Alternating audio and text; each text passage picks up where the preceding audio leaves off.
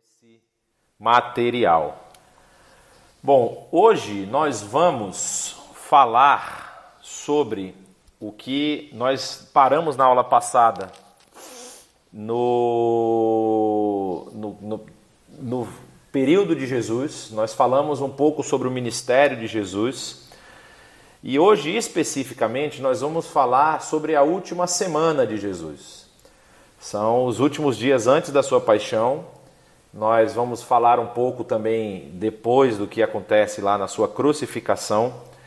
E a sequência, por isso eu dou esse nome aí, os Atos do Espírito Santo, né? Porque a gente chama de Atos dos Apóstolos, mas ah, os, os Atos dos Apóstolos que são é, efetivados aí pela ação do Espírito Santo. Então, é um, um, um só para a gente pensar um pouquinho também sobre isso, que ali inicia a, a, ação do Espírito Santo na igreja e a gente percebe como o Espírito Santo conduz toda a caminhada da igreja a partir daquele momento.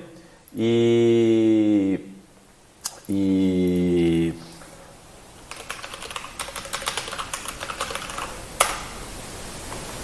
e nós vamos ver um pouquinho sobre o que, que acontece aí especificamente no período, no cenário final do que nós temos no Novo Testamento. Então, só para a gente relembrar aqui, nós não vamos ver aquela nossa imagem de todas as aulas é, falando do crescente fértil, porque nós estamos hoje mais focados do outro lado do mapa mas a gente já viu essa, essa imagem antes. Essa é uma imagem que mostra a cidade de Jerusalém no período de Jesus, especificamente ali no período do final, do, do, do início do século, da, do primeiro século da era cristã. Então, quando a gente olha a cidade, isso aqui é uma vista que é uma vista pouco abaixo do que é hoje o Monte das Oliveiras. É, aqui você vê o Vale do Cedron e aqui você tem o Vale dos Filhos de Inon, ou Aguena, como nós chamávamos, já falamos. E no centro aqui, que tem uma parte um pouco mais baixa, chamada de Vale Central, que emenda no Vale de Tiropeon, que é um outro vale que também tinha. Nós já vimos uma outra imagem onde um vale que passa aqui pela parte baixa, atrás do que é a esplanada no templo. Então, o que, que nós temos nessa imagem aqui? Nós temos algumas regiões que são importantes para nós entendermos o trajeto que Jesus fez naquela é, última semana. Vocês vão lembrar, Jesus. É, vocês vão lembrar que Jesus chega e a chegada de Jesus tem aquela chegada triunfal. Nós já vamos ver por onde que chegou, por onde que é essa chegada. Mas aqui tem alguns pontos interessantes. Por exemplo, aqui nesse número 1, onde tem essa região da cidade, é a, a, a, provavelmente a região onde Jesus e os seus discípulos realizam a última ceia. E você tem aqui no região 2, do outro lado da cidade, de frente ao a entrada do portão oriental, a, o jardim do Getsemane, ou o jardim das oliveiras, é, chamado também em hebraico Gat Shimanim. Aqui você tem o palácio de Anás e aqui você tem o palácio de Herodes, o pretório ficava nessa região. Do lado de cá, como nós falamos da outra vez, estava a fortaleza Antônia, que era a fortaleza que ficava na, no final da extensão ocidental do, da esplanada do templo. E a, a região onde Jesus vai, vai ser é, confrontado por Pilatos. Aqui nesse, aqui nesse número 4 era o Sinédrio, é a região onde Jesus deve ter sido levado para ser julgado e condenado. Você tem alguns outros palácios aqui, e aí nós temos é, uma discussão até os dias de hoje, uma discussão moderna, a respeito do local exato da crucificação. Aqui é o que é considerado Gólgota, a tradicional, nós já vamos falar sobre isso. E aqui no número 9, que é um pouco mais na região norte, na saída, portão da saída para Damasco, está o, a possibilidade do segundo Gólgota, ou da outra possibilidade a respeito do local do, da crucificação e sepulcro de Jesus. Aqui no lugar 8, hoje, na igreja, na, na igreja do Santo Sepulcro, essa é uma parte que está hoje dentro da muralha da cidade. Nessa, nesse período, nessa imagem, você percebe que os muros da cidade fazem essa curva aqui, e é então a, a, a, a localização da crucificação ela era numa das entradas da cidade, mas sempre do lado de fora. Ela era feita num, lugar de passagem, porque a ideia romana de crucificação não era apenas uma punição, era também um ensinamento. Eles queriam ensinar que, as pessoas o que, que aconteceria com quem se levantasse e se insurgisse contra Roma. Então, por isso que a crucificação sempre era feita num lugar de passagem, um lugar visível. E há algumas, algumas teorias a respeito de como era essa crucificação, nós não vamos entrar aqui em tantos detalhes, é, mas a história lá da cruz com um mastro e, e uma, um, um travessão é, também já foi muito discutida, se era realmente feito daquela forma ou se era apenas uma. o, o, o, o crucificado levava apenas o travessão, que já era uma madeira bastante pesada, e lá ele era colocado no mastro que já ficava num local pré-definido. Tem algumas, a gente sempre vê naquelas cantatas de Páscoa e de Natal, Jesus carregando uma cruz montada, né? Mas aí também existem algumas teorias a respeito de como era esse processo de crucificação no período romano. Então, continuando, nós temos essas duas imagens são da mesma, do mesmo local. Isso é uma maquete é, em tamanho muito grande. Vocês podem ver aqui. Aqui são pessoas mesmo. Aqui também tem visitantes e tudo mais. Que está localizado no Museu de Israel, que está lá na cidade de Jerusalém. Uma maquete impressionante. Essa maquete ela é do período. A, a, a, o período que ela retrata é o período do final do do, da primeira metade do primeiro século, ou seja, por volta do ano 50 e o ano 60. Por quê? Porque, que ele, porque o templo está de pé. Então você pode olhar aqui, essa é a área, famosa área do templo, da esplanada do templo, e aqui você tinha a, o, o, a balaustrada onde passavam algumas das autoridades e também ficava ali a, região do Sinédrio. Essas duas portas aqui são chamadas as portas de Ulda e é bem provável que é nessa região é, que o apóstolo Pedro dá o seu discurso, é, retratado lá em, é, em, Atos 2, Atos capítulo 2. Aqui, pelo que, o que nós conseguimos ver nessa região, que é a mesma região que está aqui embaixo, é a região da, da antiga cidade de Davi, aquela antiga Jebus. Vocês podem até perceber que pela reconstrução eles encontraram ruínas de uma muralha que passava por aqui, que era a muralha da antiga Jerusalém, antes até da expansão feita no período de Ezequias, por exemplo. No período de Ezequias já há uma expansão para esse lado, não chega até essa ponta que está aqui no período romano, mas já há uma expansão para esse lado de cá. E essa cidade aqui é a cidade que Davi conquista a cidade de Davi, atual cidade de Davi, que você pode visitar quando você vai em Israel, em Jerusalém, é essa região do topo aqui, que é a região do, do, do palácio, do provável palácio de Davi. E aqui você tinha a ascensão para o que era antigamente a posição do Templo de Salomão, templo esse que foi destruído pelos babilônios, reconstruído no período de Esdras e Neemias e depois reformado no período herodiano. E essa, essa visão é do final da reforma de Herodes. Aqui, bem aqui, estava a que eles chamam a porta dourada, ou a porta que é voltada para o Oriente, que é a porta por onde Jesus entra na cidade montado num jumento. Vocês vão lembrar que Jesus ele é, é, é, é ovacionado, né? o pessoal gritando Osana, Osana, filho de Davi. Não é? É, é, é por aqui que Jesus entra, porque ele está vindo da região oriental, está vindo da região da subida que vai para, que, que, no caso da subida de Jericó para Jerusalém, passa por Betânia, a cidade de Betânia fica aqui do outro lado, nessa região aqui, nós vamos ver uma outra imagem que vai mostrar isso. E ele tem todas as suas interações naquela sua última semana aqui na cidade de Jerusalém. Então, essa é uma foto da atual Jerusalém. Se vocês perceberem, aqui está a muralha da esplanada do templo.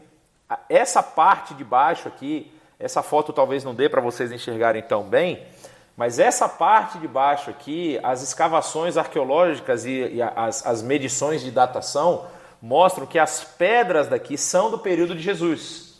São pedras que foram extraídas, escavadas e são do período de Jesus. É, essas mais altas aqui são reconstruções posteriores, assim como esse muro aqui. Esse muro aqui ele é do período é, árabe, né? Se eu não me engano, isso aqui é construído por é, não Saladino,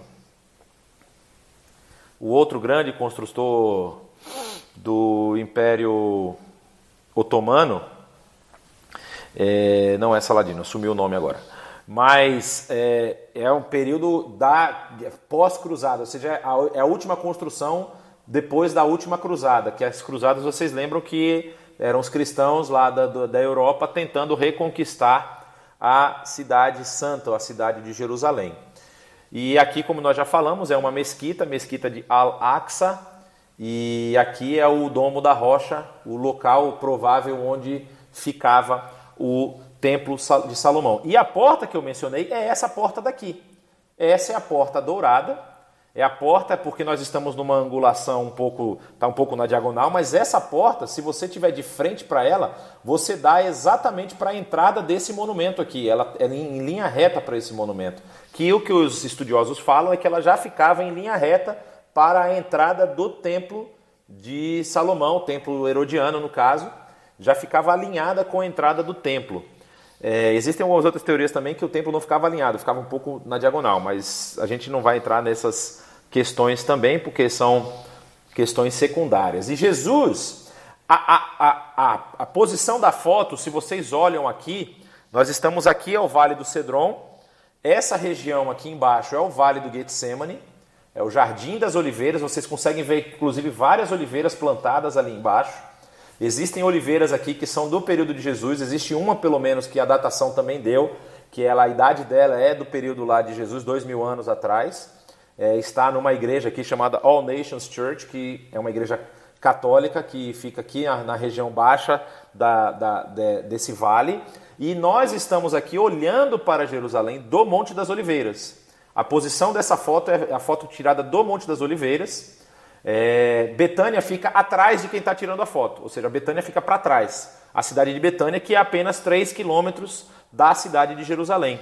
É muito próximo da cidade de Jerusalém, a cidade de Betânia, que é o local provável, segundo os estudiosos, onde Jesus passava as noites. Né? Jesus ele entrava na cidade, tinha seu momento de ensinamento. Nós vamos ver nessa semana que ele tem vários momentos de ensinamento dentro da cidade e depois voltava para Betânia. É um, o, o, que a maioria dos estudiosos fala é que provavelmente ele ficava, repousava na casa de é, Maria, Marta e Lázaro, que eram seus amigos é, da, da, da, que moravam ali naquela região. Então, Jesus ele desce aqui, atravessa o Jardim das Oliveiras e sobe para entrar na cidade pela Porta Dourada.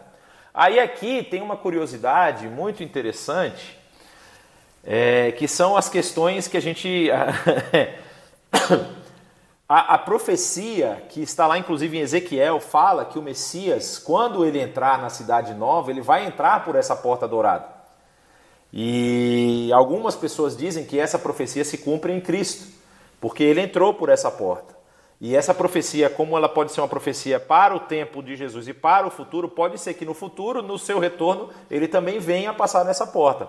Mas vocês sabem que os judeus que não são judeus que acreditam que Jesus é o Messias, eles também esperam um Messias, um outro Messias. E aí surgiu uma tradição de que se você for sepultado próximo da região onde o Messias vai passar, você é, vai ressurgir primeiro. Então vocês estão vendo aqui esses quadradinhos, esses são túmulos. É um cemitério judaico aqui, e esses são túmulos de pessoas com bastante poder aquisitivo que conseguiram serem enterradas nessa região, nessa encosta aí do Monte das oliveiras. E aí o que, que acontece? Existe também a tradição, que isso também está lá na, na, na Torá, que quando um judeu pisa numa, num, num túmulo, ele se torna impuro. E então é, é, é, é, óbvio que o Messias não vai passar por dentro de um cemitério. Essa é uma tradição que também é defendida é, tanto por judeus. E aí o que, que os muçulmanos fizeram? Já que o Messias judeu vai entrar por essa porta, então nós vamos impedir a passagem dele. Então do lado do muro aqui, você tem um cemitério muçulmano. Ou seja, os muçulmanos bloquearam a passagem do Messias para que ele não consiga, caminhando, entrar pela porta dourada. Essas são algumas das histórias que você vai conhecer a respeito da interação entre os nossos queridos judeus, cristãos e muçulmanos aí na terra de Jerusalém. Então, você tem aqui a esplanada do templo, essa esplanada do templo hoje, o que, que você já ouviu falar na, na, na, nas fotos e talvez já tenha visto alguma pessoa mencionando o bendito dos muros das lamentações? O que, que é isso?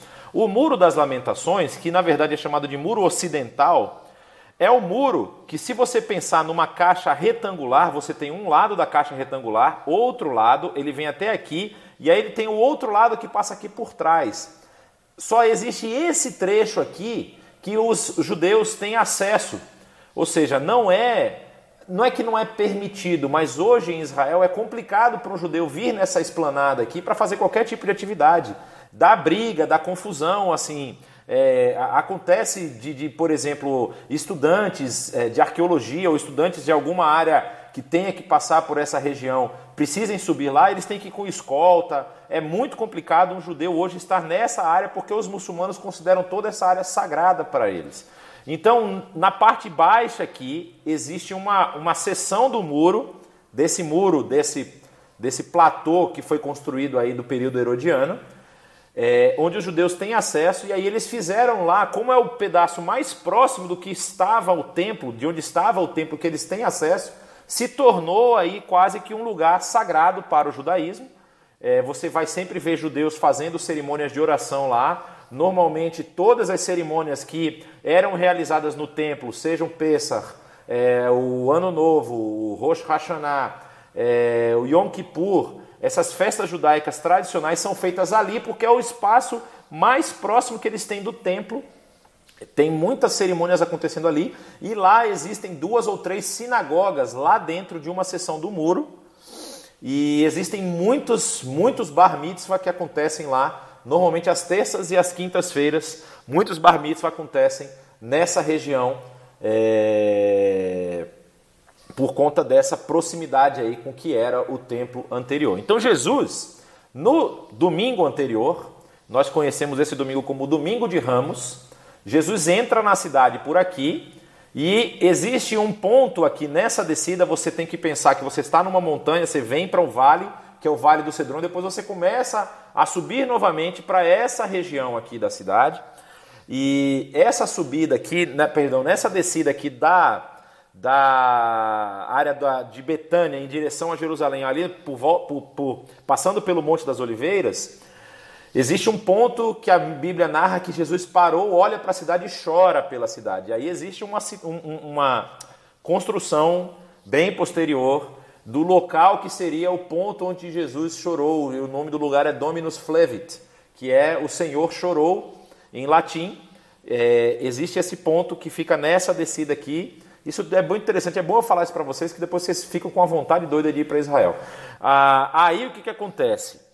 Aqui, nessa região, é aquela região onde eu falei que é o, as duas portas chamadas portas de Ulda, profetiza, e é a região por onde se entende que os apóstolos, Pedro e todos os apóstolos, se encontravam é, quando deram aquele grande discurso que 3 mil almas foram é, convertidas. Aí uma das grandes críticas é diz que 3 mil almas foram batizadas. Aí eles perguntavam, mas como isso é possível? Né? Como você vai batizar 3 mil pessoas numa região onde água já é um problema, você tem uma escassez de água nessa região?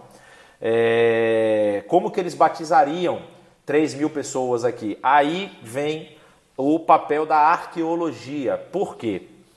Quando nós vamos falar da, dessa região, você vai lembrar que havia todo um procedimento de purificação que o judeu precisava fazer para subir e para prestar o seu culto de adoração no templo. Ele não poderia chegar com roupas sujas, ele não poderia chegar é, é, é, é, é ter, tendo possibilidade de ter tocado em alguma coisa que o tornou impuro.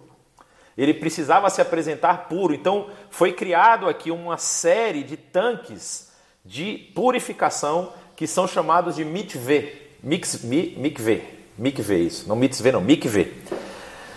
E o plural de mikveh é mikvaot em hebraico. Então, os mikveh, ou, o mikvaot, os mikvaot, que estão aqui nessa região, foram encontrados vários nessa encosta. Vários. É, então, foi, vamos dizer assim, não foi provado, mas falaram, não era impossível. Porque você tinha vários tanques de purificação na região e havia ali uma cerimônia que era a purificação de, do, do, do, mergulho, né? É, é, a pessoa ela tinha uma escadaria que ela descia e no meio havia uma mureta e você só podia entrar por um lado e sair pelo outro. Você não podia fazer o caminho inverso, porque um lado era o lado da impureza, lá abaixo você se mergulhava na água e saía pelo outro lado purificado. E havia a seção masculina e a seção feminina para ser feito isso. É, então você tinha a possibilidade de batizar essas pessoas aí, porque havia esses tanques de purificação para a prestação dos cultos ali na região do templo. Então, só para vocês entenderem, Jesus entra por aqui. A região que nós mencionamos, que é a região do, da Santa Ceia, ou da Ceia do Senhor, da, da, da última ceia, é essa região aqui em cima. Mais próximo aqui, nessa foto não aparece, mas existe uma igreja chamada Igreja do Galicanto, que foi uma igreja construída na casa de Caifás, que é a região onde Pedro nega Jesus a terceira vez e o galo canta. Então é nessa região também alta aqui, a região chamada de Sião, né? Monte Sião aqui.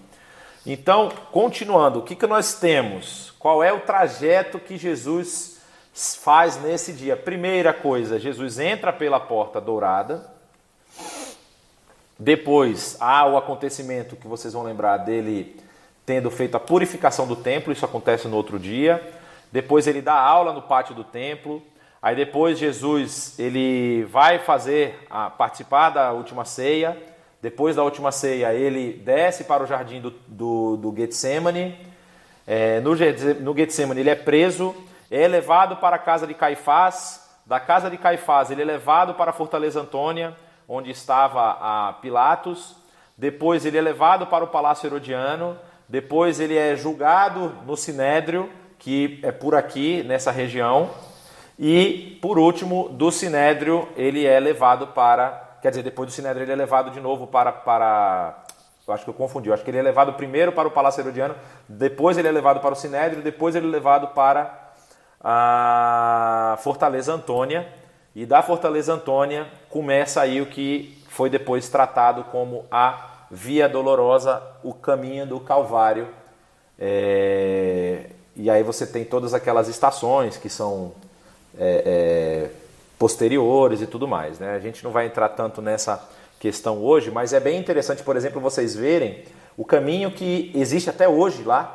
Não, você não caminha pela Via Dolorosa exatamente, porque o assoreamento da própria cidade então faz com que a, a, o piso que você está pisando é bem mais alto do que o piso da época de Jesus, mas existe uma tradição muito forte lá de qual seria o caminho que Jesus seguiu para ser crucificado. E essa região aqui, que é considerada a região tradicional do, do Calvário, da, da crucificação e do sepulcro, é onde está hoje a famosa Igreja do Santo Sepulcro, que não é uma igreja, são cinco igrejas em uma.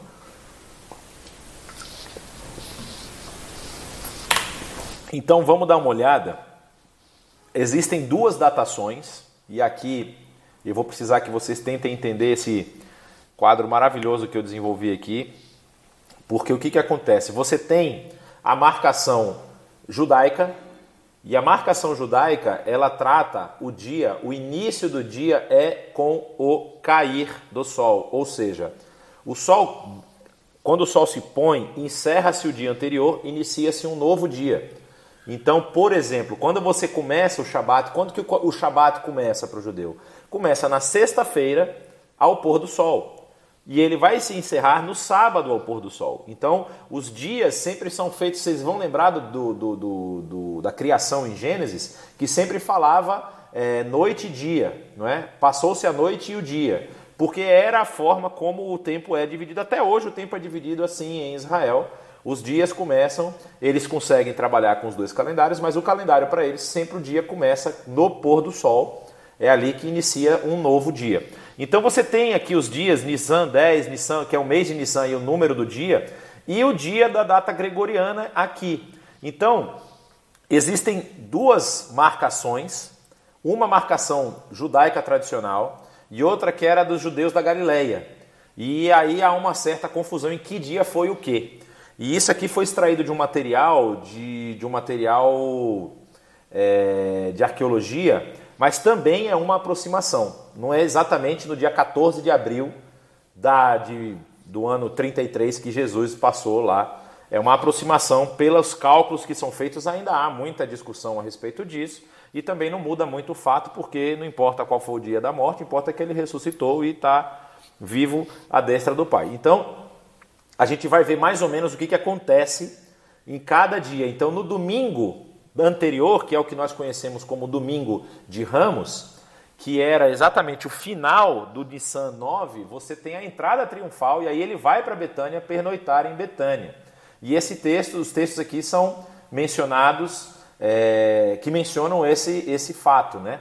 E vocês vão receber esse material para vocês não ficarem desesperados achando que tem que copiar isso aqui. Na segunda-feira, ele vem descendo em Betânia e os textos vão falar que ele amaldiçoou aquela figueira que não tinha fruto. Descendo ali, ele chora por Jerusalém, purifica o templo pela segunda vez em seu ministério, quando ele está naquela última semana. No final do, do dia, ele olha para o templo e sai da cidade e volta para Betânia para pernoitar. Isso na segunda-feira. Na terça-feira, mais uma vez ele deixa Betânia, encontra a figueira murcha e ele ensina sobre a fé, que ele fala, né? Se vocês tiverem fé do tamanho de um grão de mostarda. É... Ele fala que ele possui o templo e os seus recintos, ele confunde e pronuncia desgraça sobre os seus inimigos. É... Faz o discurso da, das oliveiras, no Jardim das Oliveiras, no caminho de volta a Betânia, como está mencionado aí os textos bíblicos. E é o que se, a tradição vai dizer que é quando Judas negocia a morte de Jesus com o Sinédrio. Ele volta para Betânia, aí na quarta-feira, no dia 17 de abril, é, de acordo com a data aproximada, não há nenhum registro de atividade de Jesus nos evangelhos. É, e é quando se ele está preparando para a última ceia e Judas e os Sinédrios preparam a prisão. E ele permanece em Betânia ao longo do dia e também passa a noite lá. Na quinta-feira, acho que deu uma. Aqui nós temos Pedro e João são enviados para preparar a refeição da Páscoa, né? E aí na, na quinta-feira você pergunta, mas por quê? O, a, aí é que está a questão da datação.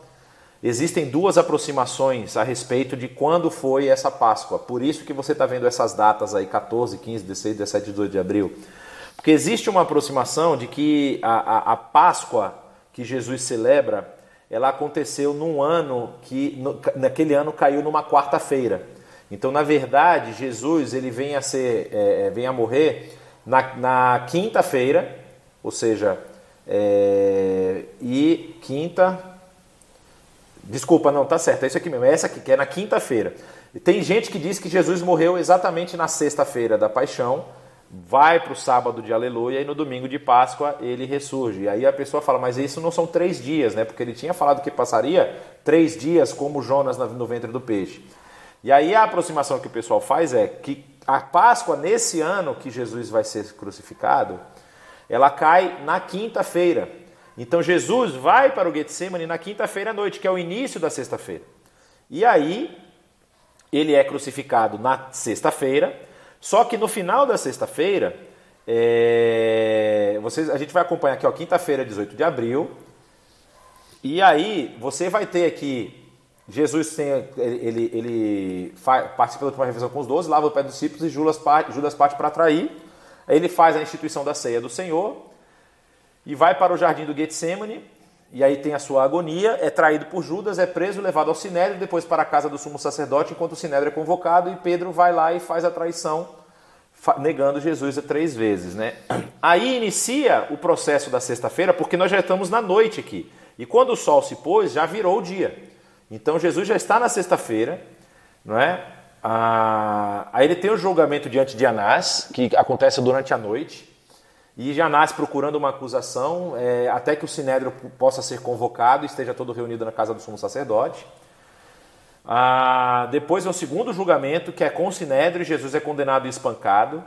Depois vem o terceiro julgamento, que é quando logo amanhece, e aí é o que o pessoal diz que Pedro nega, que é a terceira vez, né, que, que, que ele é acusado de ser um seguidor de Jesus. E Jesus é condenado mais uma vez, mais uma vez e é levado para os romanos. Depois, Jesus é julgado diante de Pilatos e o quinto julgamento que é diante de Herodes, quinto julgamento que é diante de Herodes, já está aqui. O sexto julgamento volta novamente diante de Pilatos, ele é flagelado e a cidade grita: crucifica ou diremos a Roma, que aí é uma, é uma, das, é uma das, das teorias, né? Como é, Pilatos foi levando. Pilatos, o pessoal. É, a história conta que Pilatos era um líder muito, muito sanguinário, muito sanguinário. E, e matou muita gente, muita gente. E as pessoas acham que aquele movimento de lavar as mãos, na verdade, é um movimento de tipo assim tentar livrar Jesus, mas é porque ele estava. O, o, grande medo dele era ele justamente ser acusado a Roma e perder a posição dele, é a posição que ele tinha aí de governante da região. E aí, quando Jesus, é, Pilatos faz aquele movimento lá da de, de libertar um, um, um, um, criminoso, né? põe Jesus e põe Barrabás, eles escolhem Barrabás, Barrabás é libertado, Jesus é levado para ser crucificado. E aí é ridicularizado, tem a coroa de espinhos, Judas se arrepende, vai se enforcar lá no campo, uh, que eu esqueci o nome também. E Jesus vai carregando a cruz para a região norte da cidade, onde ele é crucificado por volta das 9 horas da manhã. Ou seja, Jesus vai para o Getsemane, na noite anterior, ele é preso durante aquela madrugada e passa por todo esse processo durante aproximadamente nove horas até o momento em que ele é colocado na cruz. E aí você tem a, aquela questão dos sete, que é muito retratado em João, no Evangelho de João, ele fala os sete eu sou, os sete eu sou alguma coisa, né? E eu sou a luz do mundo, eu sou o pão da vida, e tem tudo isso. E tem também aqui sete ditos de Jesus na cruz. É, ele fala: Pai, perdoa-lhes, hoje comigo está no paraíso, mulheres aí o teu filho. É, meu Deus, meu Deus, né, o Eli, Eli, tenho sede, está terminado, e em tuas mãos entrego o meu espírito, que é o fim. E aí, aproximadamente às três da tarde, ah, ele falece, e, e, e, o véu se rasga, aí as pedras racham, as pessoas saem dos sepulcros, ressurgem. É, Jesus é perfurado do lado para ver se ele ainda estava vivo e sai é, vinagre. E nesse momento, o que, que ocorre? Começa a preparação para o Shabat. E Jesus é enterrado por volta ali ao pôr do sol. Então, por conta do Shabat iniciar e Jesus ficaria lá pendurado, é, os judeus vão lá e falam, pedem para que ele seja é, é, na verdade não são judeus, o, o, eles utilizam essa artimanha para retirar o, o, corpo de Jesus da cruz e sepultá-lo antes do início do Shabat. E a liderança judaica, com medo de que Jesus pudesse, que ele tinha falado que ele ia ressuscitar e isso já talvez fosse algo conhecido, é, o pessoal com medo de que ele viesse a, fazer isso, pedem uma guarda e Pilatos manda lá colocar um selo no túmulo de Jesus. E aí no sábado acontece o Shabat, então as pessoas não podem fazer muita coisa, tem que seguir as regras da, da, da tradição judaica. E no domingo Jesus ressuscita antes do amanhecer, e aí tem as aparições dele, primeiro a Maria Madalena, depois para as outras mulheres que vêm ao túmulo, depois para os discípulos lá na, entrada, na estrada para Emaús. É... Já estamos aqui no final, né? Depois a Simão Pedro, é, só é mencionado em Lucas 24, 33, mas não há nenhuma. Também o apóstolo Paulo fala isso lá na carta aos Coríntios, né? E depois ele faz aquela aparição lá para os discípulos, e quando Tomé, Thomas, aqui no caso tá, o nome está em inglês, quando Tomé está ausente e. E. Depois ele aparece de novo e pede para ele colocar as mãos e os, de, e, e os dedos nas mãos e no lado dele onde estava perfurado. É, fizeram uma pergunta aqui interessante. Não foi na quarta-feira que ele deu o Sermão das Oliveiras, que está em Mateus 24. Essa é uma das possibilidades. Como eu falei no início, isso aqui é uma aproximação por conta dessa, dessa datação que foi, vamos dizer assim, ah, é, discutida no, por conta da, da, da data da Páscoa. É, por conta, eles fizeram alguns cálculos e acharam por conta da, da Páscoa ter provavelmente caído numa quinta-feira, e aí isso condiz com o resto do relato que está nos evangelhos, é, ele deu esse discurso, então, na verdade, na terça-feira. Então, assim, são aproximações, como eu falei, mas é aqui é um resumo dos acontecimentos da última semana de Jesus. É, pode ser que alguém chegue daqui a pouco e fale: olha, não, realmente dessa data não bate com isso, com aquilo, porque várias datas já foram propostas.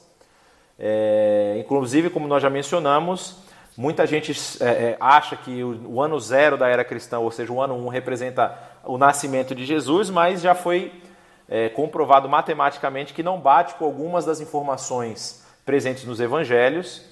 E por conta da datação de alguns líderes, né, existe, na verdade, uma datação que é extremamente importante, nós vamos ver ela daqui a pouco, que é a datação da presença do apóstolo Paulo em Corinto diante de Gaio, quanto ele era procônsul da Acaia. Essa data ela é extremamente importante para o Novo Testamento, porque está registrado nos autos romanos qual foi o período que Gaio foi procônsul da Caia e o proconsulado só podia ocorrer por dois anos, a pessoa só era procônsul por dois anos. Então sabe-se muito precisamente qual foi o período em que o apóstolo Paulo passou na cidade de Corinto, enquanto Gaio era procônsul da Caia, porque já foi achado também uma grande estela de pedra com o nome dele e está essa estela hoje lá na região do no Museu de Delfos, na Grécia. E por conta dessa data, eles conseguem fazer essas aproximações, tanto para frente quanto para trás, em todas as datações que são mencionadas ali no Novo Testamento. Aqui, ainda assim, é uma aproximação, porque os evangelhos foram escritos bem depois, né? não foram escritos por volta ali do ano 33, que é a, a datação aí da, da idade de Cristo próximo da sua, do seu martírio, da sua morte mas é, o primeiro evangelho que é escrito, que provavelmente foi o evangelho de Marcos, nós estamos falando aí de pelo menos uma década ou duas décadas na frente dessa data. Né? Então, só para a gente poder entender os caminhos, nós estamos falando da entrada triunfal de Jesus.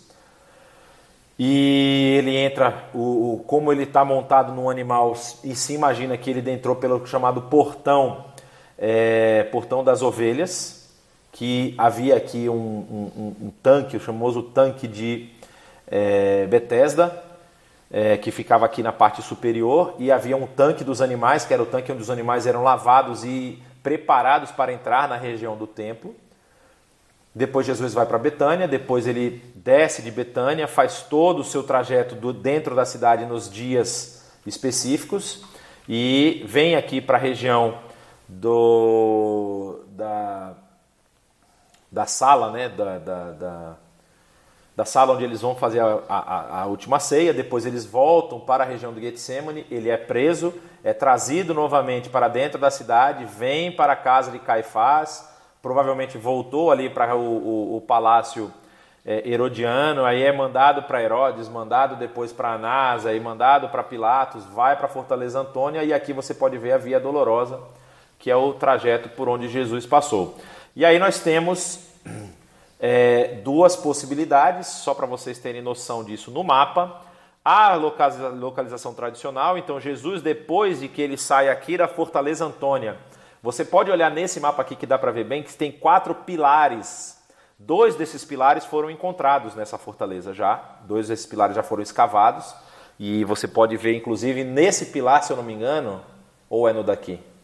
Eu acho que é nesse pilar aqui mesmo você pode ver o piso original da, da fortaleza. Existem lá as pedras que estão tá num nível até mais baixo e você vê o piso original da fortaleza do período é, de dominação romana. E Jesus sai daqui dessa fortaleza depois de ter sido condenado e entregue para ser crucificado por Pilatos, atravessa essa região e aí aqui que se faz toda a, vamos dizer assim, a especulação.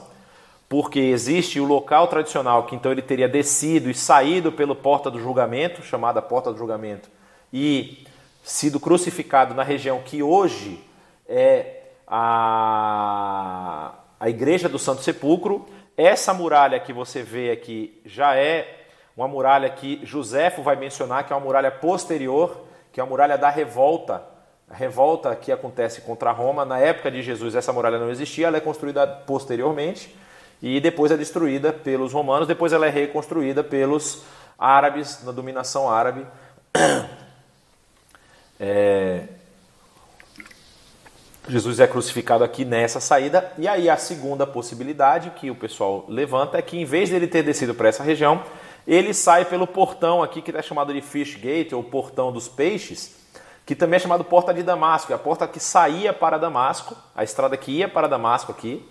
E existe esse Gólgota aqui que foi encontrado, foi, foi vamos dizer assim, proposto por um general britânico na época do protetorado britânico aí da região, chamado Gordon.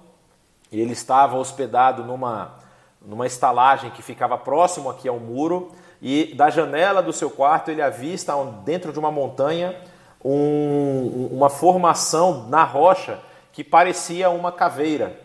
E aí ele começa a se perguntar se não seria ali o local da crucificação, porque ali o Gólgota, como vocês sabem, é a palavra aramaica para caveira, é, havia uma, uma indicação, vamos dizer assim, física do que poderia ser o local da crucificação de Jesus. E nessa região eles acharam um jardim com um túmulo é, que foi escavado na rocha e um túmulo que, segundo os arqueólogos, realmente era um túmulo de uma família que possuía algum tipo de. possuía algum recurso, não era um túmulo simples, era um túmulo bem trabalhado, e que não foi encontrado vestígio de utilização.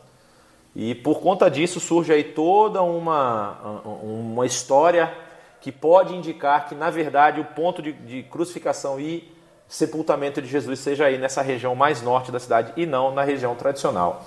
Qual é o problema da região tradicional? Deixa eu entrar nessa discussão aqui. Não ia entrar, não, mas vamos só falar. O problema da região tradicional se encontra na forma como essa região foi determinada. Porque vocês sabem que o Império é, Bizantino ele vai se tornar cristão com Constantino, não é? E, na verdade, Constantino lá ele dá o seu primeiro decreto, que é em 318, que transforma a religião cristã em uma religião aceita em todo o império, que antes ela era uma religião ilegal até aquele momento, e Constantino transforma ela em uma religião é, permitida. E em 382, Teodósio transforma ela em religião oficial.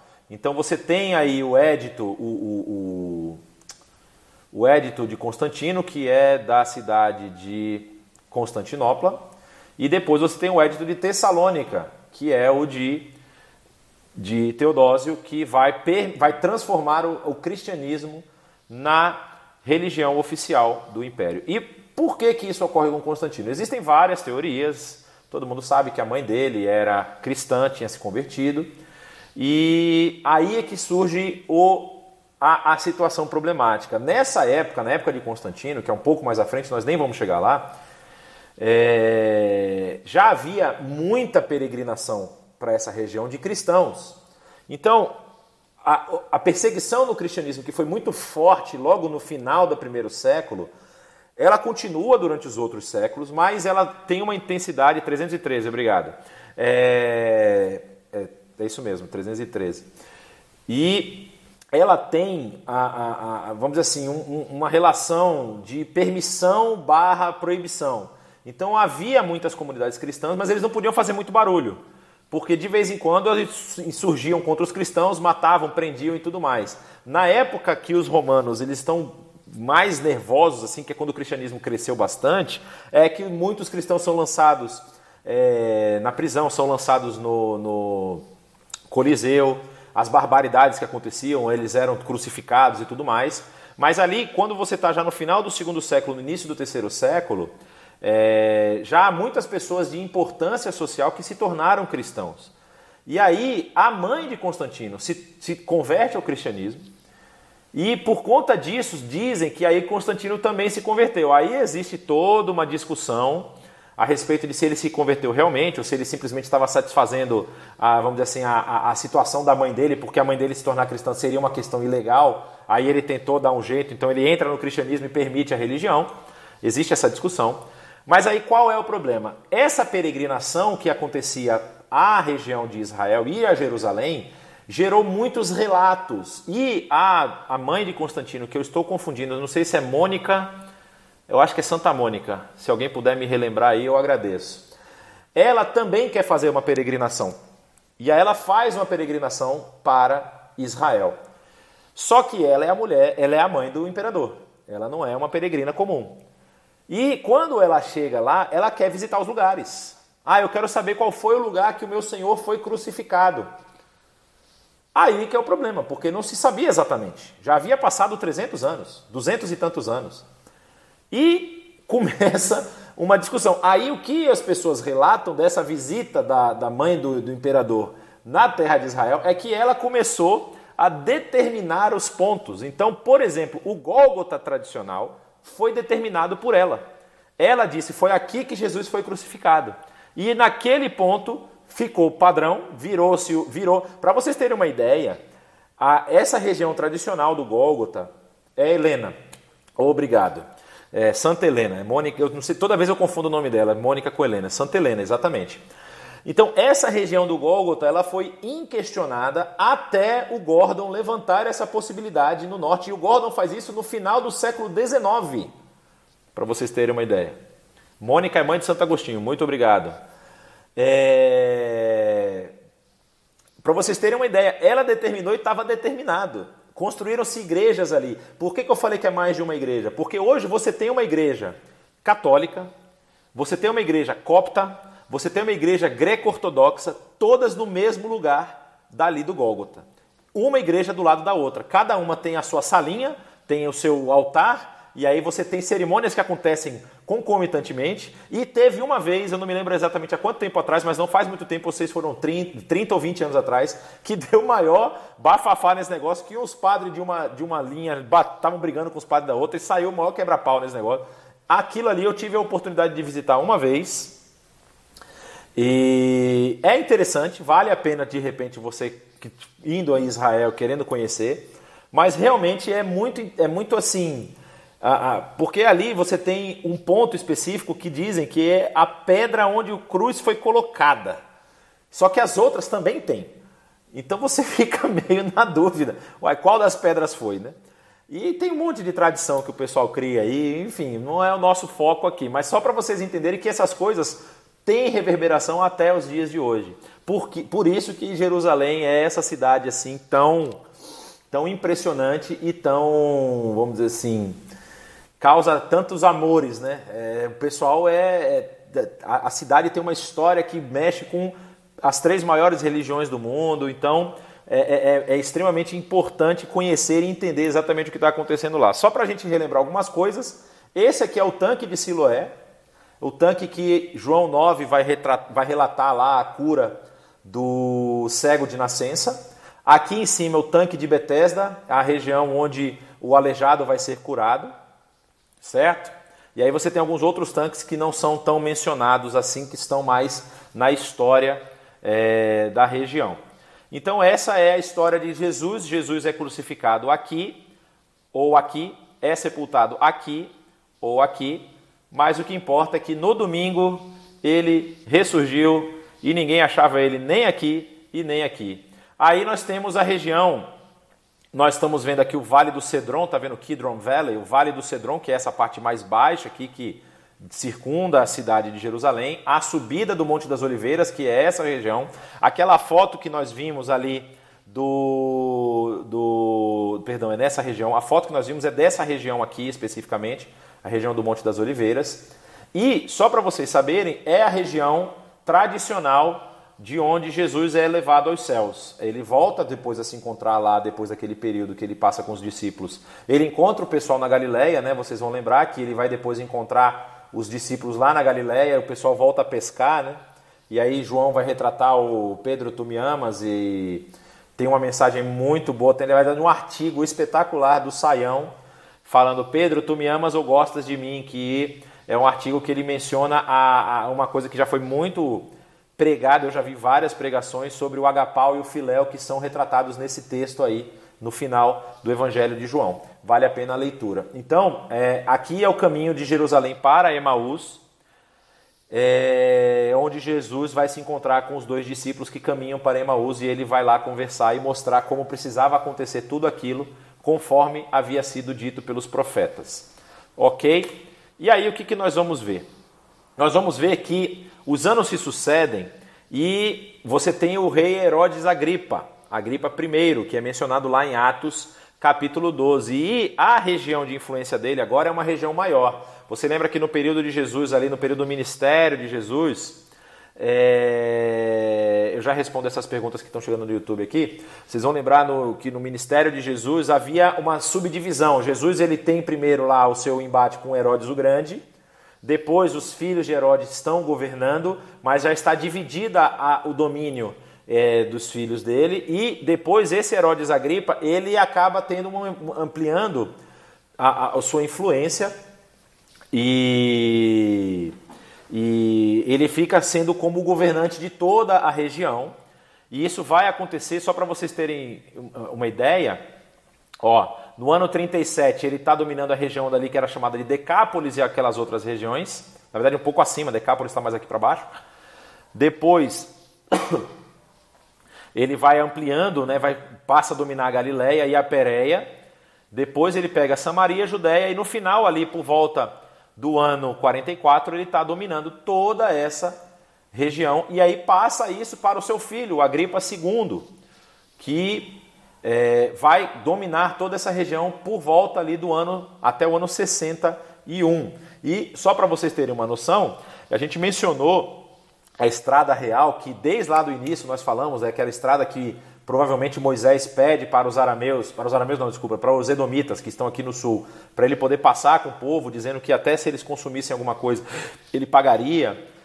A estrada que passa agora pelo território chamado território dos nabateus. Essa é uma região que os romanos tiveram muita dificuldade de dominar. Você vê aqui que não faz parte do do império do rei Agripa II. E a cidade de Petra, a famosa cidade de Petra, que está bem aqui abaixo, que era a capital dos nabateus, nunca foi conquistada.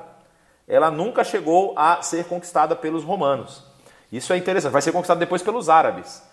E aí a história vai mostrar como é que eles fazem isso, né? É, você está vendo aí agora o domínio que sucede, vamos dizer assim, o, a, a, a, toda essa unificação em volta desses dois nomes, Agripa I e Agripa II. E é, esse é o período que nós vamos entrar para falar especificamente do é, período do livro de Atos. Mas aí eu ia perguntar se alguém tem é, qual Agripa escuta Paulo, provavelmente o Agripa II. Provavelmente o Agripa II, pela datação é o Agripa II, porque Paulo vai ser levado para a prisão. A data da prisão de Paulo, que é considerada, é ano 62, não é? É o ano 62, eu acho que é o ano 62, sim.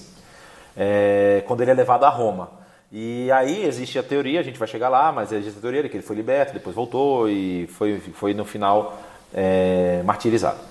Mas a gente vai chegar lá. Então, alguém tem alguma pergunta sobre o que a gente está vendo até aqui? A gente falou aí do final do período de Jesus, né, da sua, da sua crucificação. Vamos continuar, porque hoje o tempo urge e, como é a última aula, eu preciso chegar no final do assunto. Então, o que, que nós vamos ver? No capítulo 1, você tem Atos 1,8, que é bastante conhecido. É, recebereis poder e vocês serão minhas testemunhas, tanto em, Belém, em Jerusalém como em toda a Judéia, Samaria e até os confins da terra. É... Alguns dizem que essa declaração de Jesus era como se fosse uma declaração indicando qual seria o caminho que o evangelho tomaria, como é narrado no livro de Atos. E como você sabe, talvez não saiba, mas eu vou explicar agora, o livro de Atos, ele é um livro que é uma sequência do evangelho de Lucas. É escrito provavelmente pela mesma pessoa. Algumas pessoas discutem se isso é possível ou não, mas assim a grande maioria é aceito de que Lucas escreve sim os dois e é como se ele estivesse escrevendo uma história sequencial. E no início do livro de Atos ele fala que ele está escrevendo para uma pessoa chamada Teófilo. E a, a, a, a intenção dele de escrever a Teófilo, é, os estudiosos vão dizer que é por conta dele tentar fazer uma defesa do cristianismo. Que o período que ele escreve, o cristianismo já tem um, um, um crescimento razoável e ele está sendo tratado pelas autoridades como sendo uma religião insurgente ou um grupo insurgente. E Lucas está mostrando, está tentando mostrar que não é nada disso.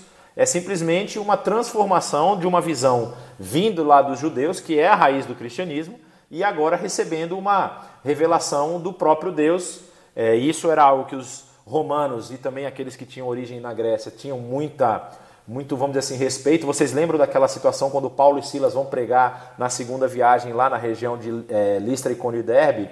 Que a, a, forma deles falarem é tão eloquente que eles consideram os dois como deuses, né? Sendo um é, Zeus e o outro é, Hermes, né? E então, assim, é, havia muito respeito com relação a isso. E aí Lucas está tentando mostrar justamente isso. Olha, o que aconteceu é que aquele Deus lá que os judeus dizem que os libertou e tem todo um histórico a respeito disso, mandou seu filho, seu filho esteve aqui, e o seu filho é aqui a encarnação desse Deus e que vai fazer todo esse processo de libertação e agora o espírito desse Deus que está habitando nessas pessoas está transformando a vida delas dessa forma. E aí ele mostra isso através do escrito do livro de Atos.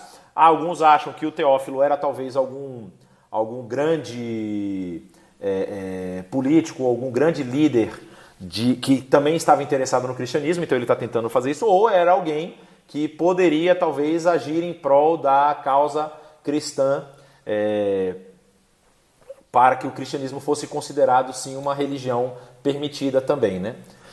Então, o que, que a gente vai ver? Lá em, no capítulo 2, depois do discurso do apóstolo Pedro, Atos 2, 7 a 11 vai dizer o seguinte: Atônitos e maravilhados, eles perguntavam: Acaso não são galileus todos esses homens que estão falando?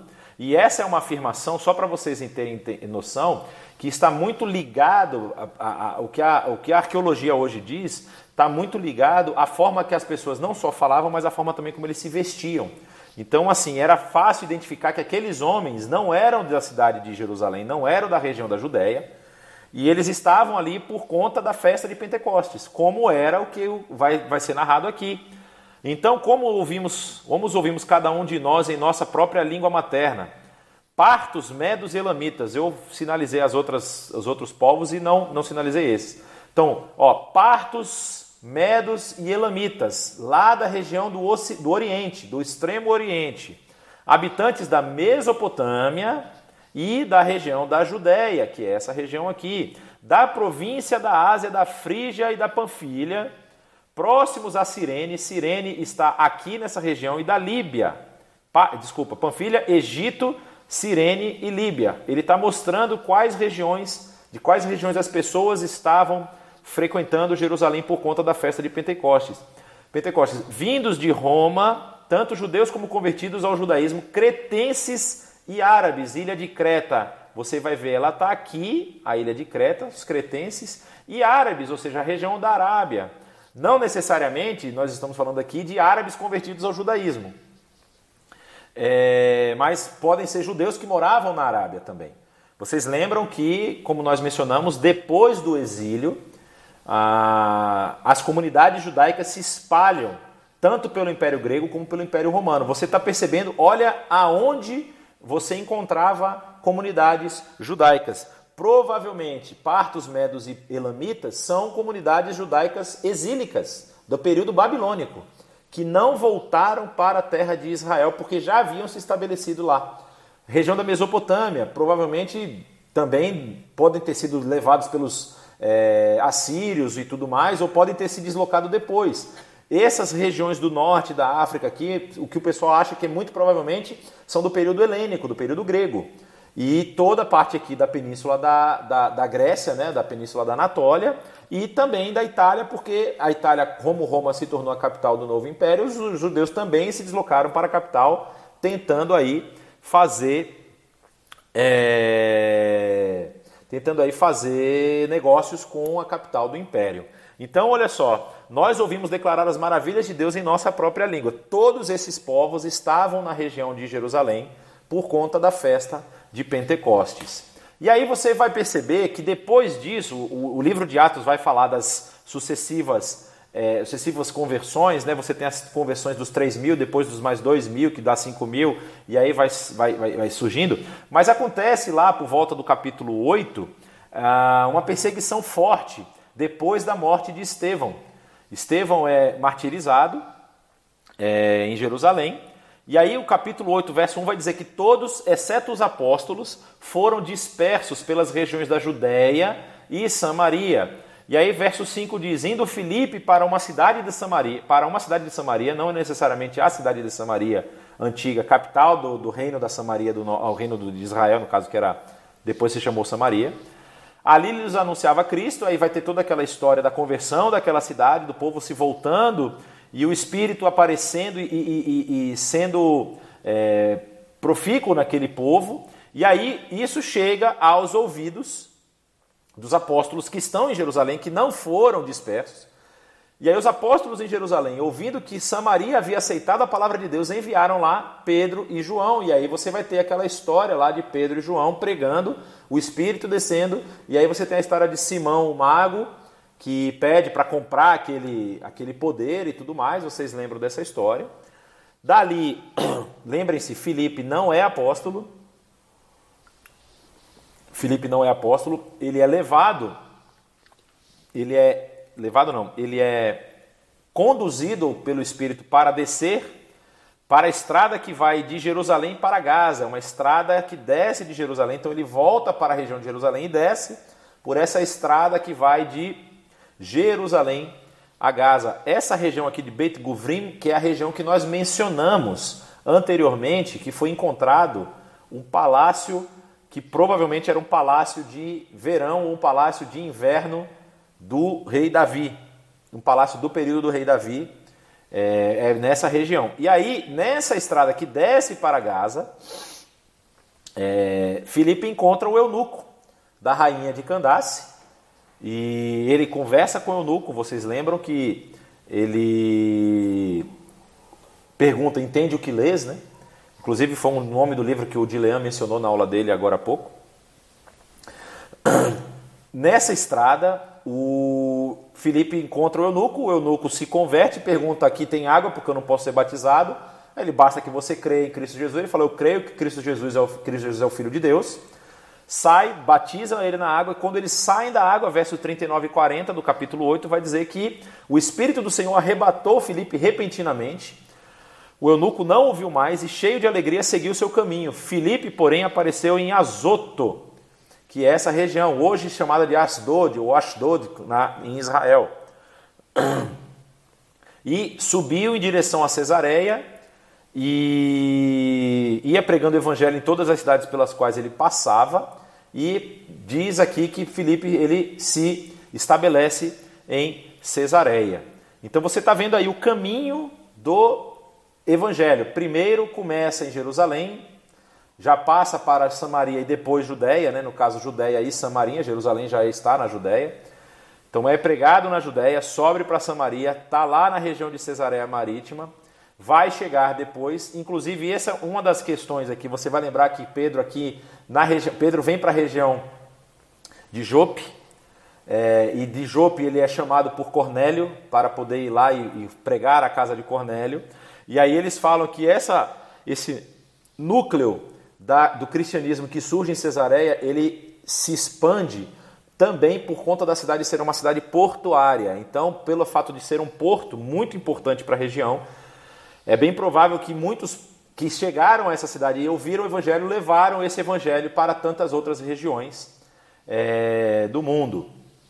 E aí você vai ver surgir na história um cara chamado Paulo. Paulo é mencionado no capítulo 8, eu não coloquei aqui nessa parte do verso primeiro, mas está dizendo aqui que no início do capítulo 8 está dizendo que Paulo consentia com a morte de Estevão, estava lá na morte de Estevão e depois desencadeou uma perseguição ferrenha contra os cristãos, que na cabeça dele eram dissidentes do, do judaísmo, né? era uma seita de dissidente do, do, do judaísmo, então ele queria matar essa seita rapidamente. Não era a única, ela até, vocês vão lembrar da, da menção lá de, de, oh meu Deus, Gamaliel no, no Sinédrio, quando ele vai falar é, a respeito lá que Pedro e, Pedro e João são presos, e aí ele vai mencionar a respeito daquelas outras é, seitas que surgiram e que foram massacradas por si só, né?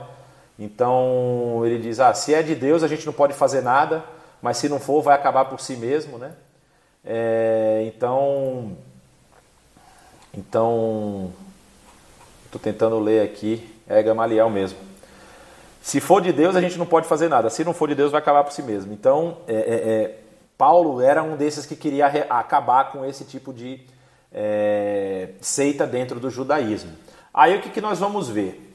Paulo está saindo de Jerusalém, saindo da região de Jerusalém, com destino a Damasco. Damasco está aqui na Síria e ele tem a experiência muito importante de cair no chão mas não cair do cavalo. Isso é uma informação importante porque muita gente acha que o apóstolo Paulo caiu do cavalo, mas não tem cavalo na história, não há menção a nenhum cavalo. O que se imagina é que, pelo fato da viagem ser uma viagem é, longa, ele deve ter ido de cavalo, mas também se fazia essa viagem a pé. Olha o que, que diz o texto de Atos 9: Enquanto em sua viagem, quando se aproximava de Damasco, de repente ao seu redor brilhou uma luz vinda do céu, e ele caiu por terra e ouviu uma voz que lhe dizia: Saulo, Saulo, por que você me persegue? O cavalo, na minha versão, caiu aqui porque não tem. Então, Paulo não caiu do cavalo, Paulo caiu no chão. Só para vocês lembrarem disso. Aí, quando ele está lá, ele é levado para a cidade de Damasco. Lembra que ele é, é, é, ele é encaminhado para a cidade de Damasco, e aí existe lá um, um, um profeta, é, um homem chamado Ananias, e o Senhor vai lá e fala para Ananias é, orar por ele, impor as mãos para que ele voltasse a ver. Ananias fala: Esse cara estava querendo matar todo mundo, você quer que eu vá lá? E Deus fala assim: Uma das frases mais marcantes na minha vida, é, porque isso é, transformou a minha forma de entender a missão e o evangelho. Deus vira para Ananias e diz: Deus, Deus vira para Ananias e fala assim: Vá, esse homem é meu instrumento, escolhido para levar o meu nome perante os gentios e os seus reis e perante o povo de Israel. Mostrarei a ele o quanto deve sofrer pelo meu nome. Então, isso para mim me ensinou que o sofrimento não é nada distante do ministério, ou seja, você não pode achar que pelo fato de você querer exercer um ministério, que seja para a transformação de pessoas, o sofrimento vai se afastar de você. A própria palavra de Deus vai nos mostrar que também o apóstolo Paulo vai falar assim: aquele que quer viver piedosamente vai sofrer perseguição.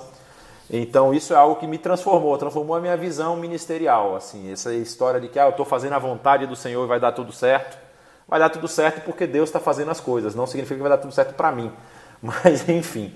Paulo, aqui entra uma grande interrogação. Por quê? O apóstolo Paulo está em Damasco, ele permanece em Damasco por um período, só que no livro, na carta que ele escreve aos Gálatas, ele menciona que ele passa um período na Arábia. E não se, não, não, não se tem nenhuma informação desse período na Arábia, a não ser o seu relato de que foi para lá. Então é algum período aqui da história que, depois dele passar é, um pouco de tempo em Damasco, ele vai para lá e diz que o, o, texto ele fala ele, ele fala que logo após a oração de Ananias se caíram como se escamas dos seus olhos e ele foi batizado. É, passou vários dias com os discípulos em Damasco, e aí fala do verso 19 para o verso 20, logo começou a pregar nas sinagogas que Jesus é o Filho de Deus. É, o problema é que esse logo pode ser o logo mesmo, logo depois da sua conversão, ou pode ser um logo depois de que ele tenha ido para a Arábia e voltado. Mas pode ser também que, como ele fugiu, né, que os discípulos, é, os judeus que queriam matá-lo, descobrindo que ele tinha se tornado cristão, é, ele é descido num cesto é, pela muralha da cidade e foge. Pode ser também que depois disso ele fugiu para a Arábia, permaneceu um tempo lá. E aí esse tempo aqui é meio complicado a gente precisar exato quando foi que Paulo passou na Arábia, quanto tempo ele passou lá também. Aí Paulo, eh, depois ele vai a Jerusalém, tenta se reunir com os discípulos, os discípulos não querem recebê-lo porque ele perseguiu a igreja, as pessoas têm um pouco de medo e receio de que ele está fingindo. E aí entra na história o grande homem de Chipre chamado Barnabé, que inclusive tem uma mensagem muito boa na IBNU a respeito dele. É, Barnabé vai pegar Paulo, vai ser, vamos dizer assim, o discipulador e vai ser a referência, o, o, o, o quem vai convalidar Paulo para os outros discípulos naquela situação. E aí Paulo e Barnabé fazem a primeira viagem, é, vão para Antioquia, na verdade, né? lá em Antioquia eles fazem uma, uma igreja, eles se, se, começam a trabalhar na cidade e a cidade tem um crescimento enorme, o cristianismo tem um crescimento enorme, aí eles fundam essa igreja e depois eles são enviados por aquela igreja que se formou para fazer a primeira viagem, que é a viagem saindo de Antioquia, passando por Chipre, vindo a Pafos. De Pafos ela entra na região da Anatólia, da península da Anatólia, ali na região da Panfilha, passa por Perga, por Psídia, por Icônio, por Listra, por Derbe, e aí, depois que eles passam por todas essas cidades, eles voltam pelas cidades anteriores, reforçando o, o, o, o que eles estavam pregando, voltam para Antioquia e daqui de Antioquia eles percebem que o evangelho está chegando nessas cidades, as pessoas estão se convertendo, porém têm recebido uma pressão a respeito dos judeus ou dos judaizantes, dizendo que não adianta nada seguir Jesus se esses novos convertidos helênicos, esses gentios no caso, é, não também seguirem a Torá e seguirem todas as regras que a Torá determinava, entre elas, por exemplo, a circuncisão, a, os, os, os shabats e todas as outras regras, as comidas é, específicas e tudo mais. E aí, entre a primeira viagem e a segunda viagem, Paulo e Barnabé vêm para. É, desculpa, é, Paulo vai para Jerusalém para o concílio, certo? E do concílio de Jerusalém, ele tem o entreveiro lá com, com, com, com Barnabé, porque Barnabé quer voltar para Chipre, Paulo não quer, quer fazer um outro caminho. E aí, Paulo e Barnabé acabam indo por caminhos diferentes. Existe uma história de que o problema da viagem foi Marcos, né? Que vocês lembram que é, o João Marcos é levado na viagem, mas volta no meio porque havia aí um, na, na, na, de acordo com os, os, historiadores, havia um surto de malária nessa região e João Marcos pode ter ficado com medo de atravessar e querer participar. E também há quem diga que o João Marcos é o próprio evangelista Marcos, que depois o apóstolo Paulo lá no final vai chamá-lo para poder trabalhar com ele quando ele está preso. Não é? Então há eles reatam aí o, o relacionamento. É, e aí Silas agora acompanha o apóstolo Paulo e ele vai repassar por, pelas cidades Derbe, Listra e Icônio, que ele passou na primeira viagem, só que para confirmar aquilo que foi dito lá no concílio de Jerusalém, no concílio que está em Atos, capítulo número 15, se eu não estou assim com a memória tão é, ruim. Exatamente. Capítulo 15, aí o que é dito é que eles precisam é, se abster da comida sacrificada aos ídolos, do sangue da carne de animais estrangulados e da imoralidade sexual. São as três coisas que são recomendadas para esses irmãos novos na fé que estão chegando aí na, na comunidade da fé cristã, do, do, dos cristãos. E aí, Paulo e Silas sobem passam novamente por toda a região que eles já haviam passado, pregando essas coisas. E aí agora começa, o Paulo começa a bater de frente tanto com os judeus como com os judaizantes, não é?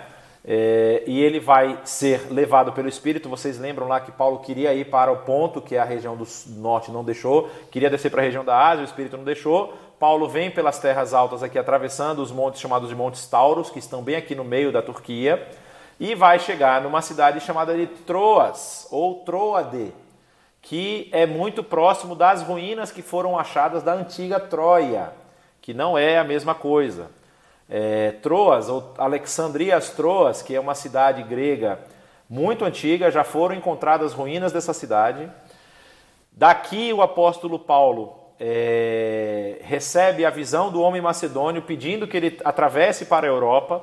O apóstolo Paulo aqui é interessante que no, no livro de Atos, a partir daqui o Lucas, que está escrevendo, ele passa a escrever na primeira pessoa do plural, quando eles estão em Troade é, ele fala, ele diz aqui, então embarcamos, é bem interessante o versículo, né?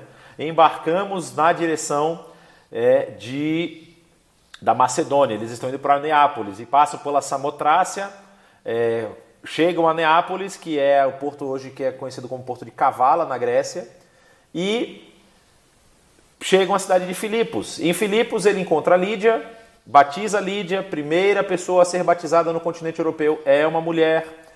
Ah, depois eles vão ter lá um período, entram em rota de colisão lá com a, aquela moça que fazia adivinhação, eles expulsam o demônio dela, ela se torna, vamos dizer assim, eu não sei se ela se torna cristã, na verdade agora eu tô, não estou lembrado exatamente, mas os seus senhores reclamam que agora ela não está mais fazendo adivinhação, eles perdem o dinheiro, levantam a cidade contra Paulo e Silas, eles são presos, dali eles são encarcerados. É acontece aquela história lá da, deles estarem cantando, e aí à meia-noite é um tremor de terra, abrem as portas, o carcereiro quer se matar, Paulo e Silas não deixam e tal, vai, se converte toda a família dele. Dali ele desce para a região de Anfípolis, passa por Apolônia, chega em Bereia e Tessalônica, perdão. Tessalônica ele já não tem uma recepção tão calorosa assim. Existem alguns da, da, da, da cidade que querem brigar e expulsar eles da região descem a região da Bereia e aí você lembra dos bereanos, que são melhores, são mais excelentes que os tessalônicos, porque eles verificam tudo que o apóstolo Paulo está falando de acordo com as escrituras, muitos se convertem. De lá de Bereia, eles descem pela região da, da de Évia aqui, né? Aqui está escrito Euboia, mas é Évia. É, e chegam à cidade de Atenas, e Atenas, o bendito capítulo 17 do livro de Atos, vai ter o discurso de Paulo no Areópago, que é um discurso importantíssimo, onde ele utiliza, faz uma, uma, uma leitura da cultura local para poder entregar uma mensagem de transformação para aquela cidade, falando de Jesus e falando da ressurreição. Algumas pessoas dizem que o fato de eles terem interrompido justamente no período que ele vai falar da ressurreição é porque, como Paulo também era fluente em grego e, como ele era em, em, em aramaico, e hebraico talvez, né, porque ele estava fazendo os estudos para se tornar um rabino, é, ele falou de, de, de, de, não sei como é que vai, Jesus Christos e Anastasia, que é a ressurreição. E pode ter entendido, pode ser que os gregos entenderam que falavam de duas divindades, né?